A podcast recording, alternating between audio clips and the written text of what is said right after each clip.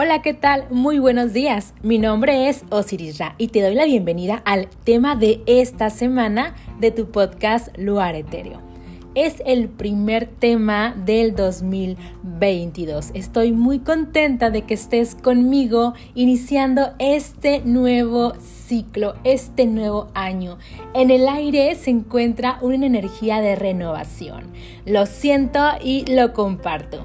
Bueno, mira, el tema del día de hoy, como puedes leer en el título, es un tema que me gusta. Porque, bueno, de hecho todos los temas que hablo en el podcast me gustan, pero te lo comparto porque es algo que intento practicar cada día de mi vida. El tema es dejar ser al otro, la receta de la paz mental. Y fíjate que te comparto que el otro día, y a eso viene el tema, estaba platicando con mi hija sobre su talento para la pintura y lo orgullosa que estaba de ella por su gran habilidad con el pincel y el uso de colores. Y pues de pronto me dice, mamá, ya no quiero estar en clases de pintura, quiero aprender a dibujar con lápiz. Lo que obviamente desencadenó en mí una serie de emociones que no esperaba.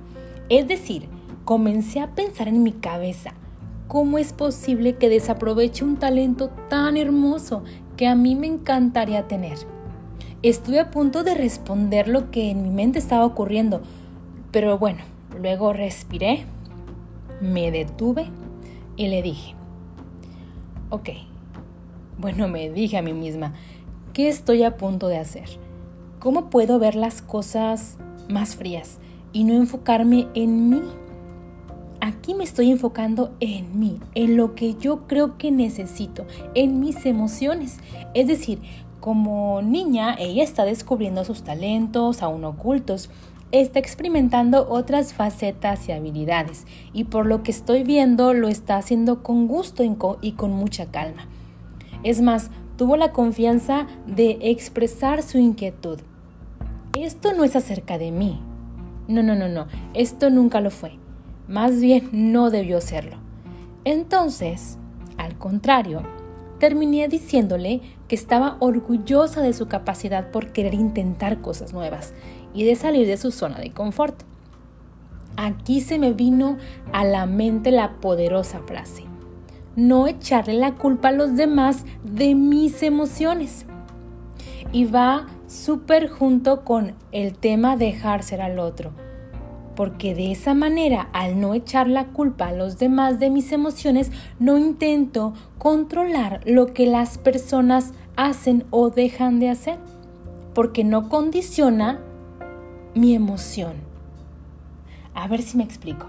Es muy fácil dejar que el otro sea cuando no nos causa ruido, cuando no nos causa inconveniente cuando no nos enganchamos con sus actitudes porque no nos viene ni nos va.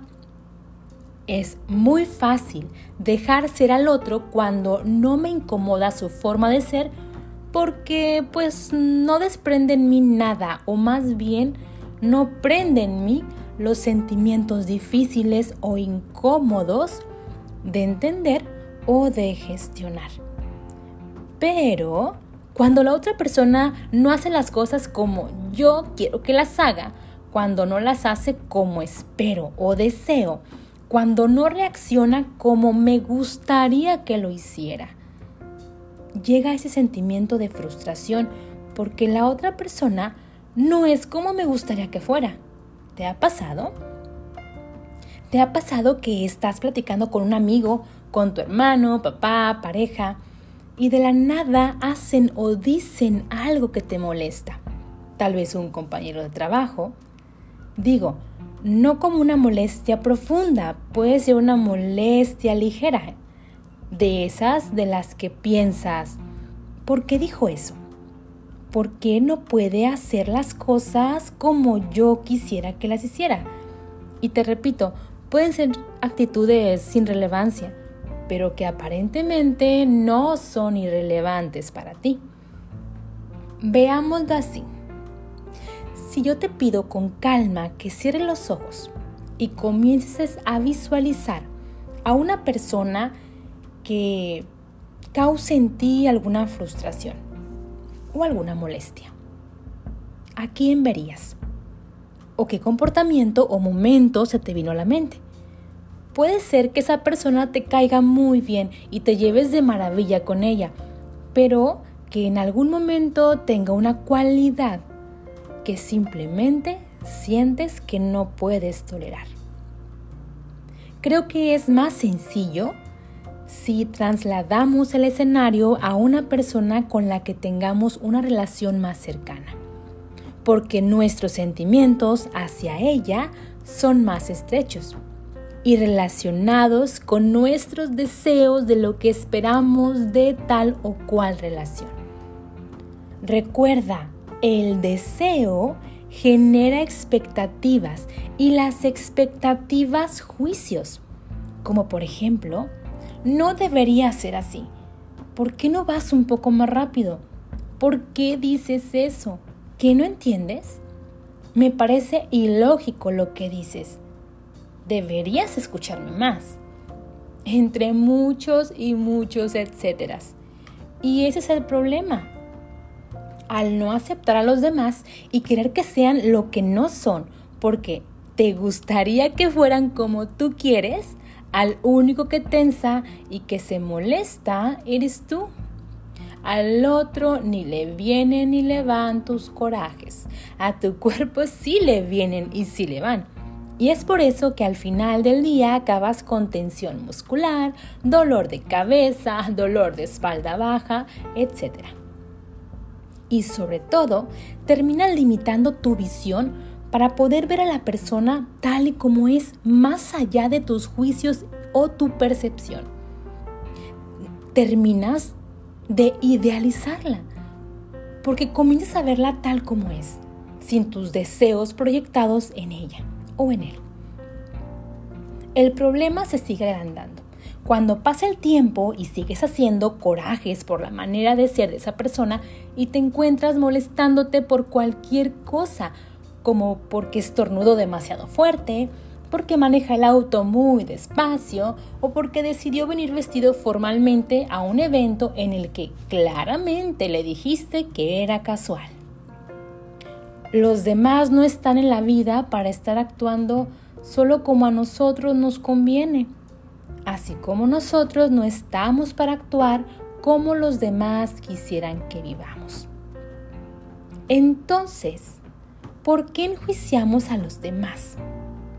Porque tenemos aprendido que los demás deben ser como a nosotros nos gustaría que fueran, o inclusive que fueran y pensaran como nosotros somos y pensamos para ser una persona respetable y valiosa.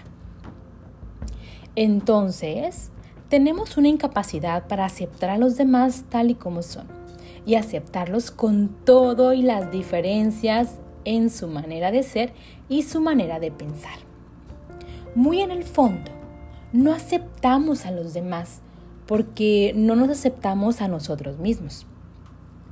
Eso que no aceptas de ti es lo que probablemente te molestará que ves en los demás o eso que quisieras tú tener, al verlo en el otro, te molestará un poco por no tenerlo desarrollado en ti. Te molestas porque te das cuenta de que la otra persona así es y no hay realmente mucho que tú puedas hacer al respecto. Esta frase que ya le he dicho en otros episodios, lo que te choca, te checa. O sea que lo que te choca de los demás, checa en ti. Pero entonces, ¿qué podemos hacer? Mira, dejar a otros ser lo que es y nosotros decidir cómo queremos ser con los otros. Déjame te explico. ¿Cómo estamos dispuestos a forjar la relación con el otro y construir, construir la relación con esa persona? Mientras hace lo que hace o es lo que es. Primero déjate comento que es un trabajo interno. Iniciaré diciendo que, número uno, hay que poner, ponerme en contacto con lo que yo soy, lo que yo siento, ante las actitudes de la otra persona, no por culpa de la otra persona. Aquí está la diferencia. Hay que ponerme en contacto con lo que yo siento ante las dificultades, las actitudes de la otra persona, no por culpa de la otra persona, haciéndome responsable de las emociones que desencadenan sus acciones. Porque al final de cuentas, esa persona actúa como actúa y es como es. Lo único de lo que me puedo encargar es de las emociones que desencadenan esas acciones. Número 2. Reconocer y mostrar respeto por los sentimientos del otro sin echarle la culpa de mis emociones. Aceptar que tú no controlas la personalidad, comentarios, gustos o preferencias de la otra persona. Acéptate a ti mismo tal como eres, con esas emociones negativas. Reconócelas para que puedas tener poder sobre estas emociones y que no ellas te lleven a ti. Acepta que los demás son diferentes y en lugar de querer que sean como tú, empieza a escuchar lo que dicen, su perspectiva, su personalidad y tal vez aprendamos algo de ellos. En el momento que te encuentres tenso frente a esa persona que te molesta o irrita, piensa la siguiente frase. Te acepto tal y como eres y me libero de la tensión de querer controlarte. Expresar lo que yo estoy dispuesto a hacer y bajo qué condiciones, no a modo de imposición, sino de petición, dejando en claro mis límites y dando libertad al otro para decidir si acepta o no estas peticiones. Dedícate a ver a esa persona como si fuera la primera vez que la observas, libre de juicios, libre de expectativas y con total aceptación de su manera de ser. Y claro, nunca está de más mostrar nuestro afecto si así lo consideramos necesario. Al final del día, todo esto se trata de querer tener el control sobre los demás, porque así te sientes seguro, entonces la cuestión es aceptar que en lo único que puedes tener control es sobre la cantidad de tensión que acumulas en tu cuerpo, sobre las emociones que estás experimentando. La meditación es algo que a mí me sirve mucho y que te recomiendo también porque personalmente en el momento en el que estoy por tensionarme y molestarme por la manera de ser de otra persona, soy capaz de autoobservarme y modular mi respuesta. Todo es práctica. Dejo de ser un río de reacciones automáticas que terminan en un lugar poco deseable para mí y asumo ese control sobre mí, aceptando los sentimientos que afloran, pero decidiendo la respuesta que voy a hacer. Recordemos que cada uno hacemos lo mejor que podemos en cada momento, con las herramientas emocionales con las que contamos. Las personas no te hacen cosas, simplemente hacen cosas y queda de nosotros decidir con qué emociones clavarnos y si ya nos clavamos, averiguar por qué lo estamos haciendo. Si dejo que la versión egoísta de nosotros de deberías actuar como creo que deberías hacer, pues realmente se traduce a deberías actuar como más me conviene. Si dejamos esa versión egoísta y comenzamos a dejar ser al otro tal como es, trabajo en mis procesos internos personales. Y de esta manera te puedo asegurar que la visión de tu mundo cambia en 180 grados te dejo esta frase de la querida Tutti Furlan. Dejar ser al otro nos libera de la ilusión tan frustrante de querer y creer que podemos hacer algo para cambiarlo. Dejar ser al otro nos regresa a nosotros. Lo único que tenemos que hacer es encargarnos de nosotros mismos, no de los demás. Y pues bueno, este fue el tema de la semana. Te invito a seguirme en redes sociales y que me platiques qué te pareció el tema de la semana o si tienes algún otro tema que te gustaría aportar. Por último, pero no menos importante, te recuerdo que mi podcast forma parte de la red de Generación Podcast. Te invito a que te unas con nosotros si tienes la idea de hacer un podcast o tienes un podcast ya. Entre todos te ayudaremos a crecer. Búscanos en todas las redes sociales como Generación Podcast. Te invito a escuchar este podcast todos los lunes a las 13 horas Cancún, 12 horas Ciudad de México en www.generacionfm.com.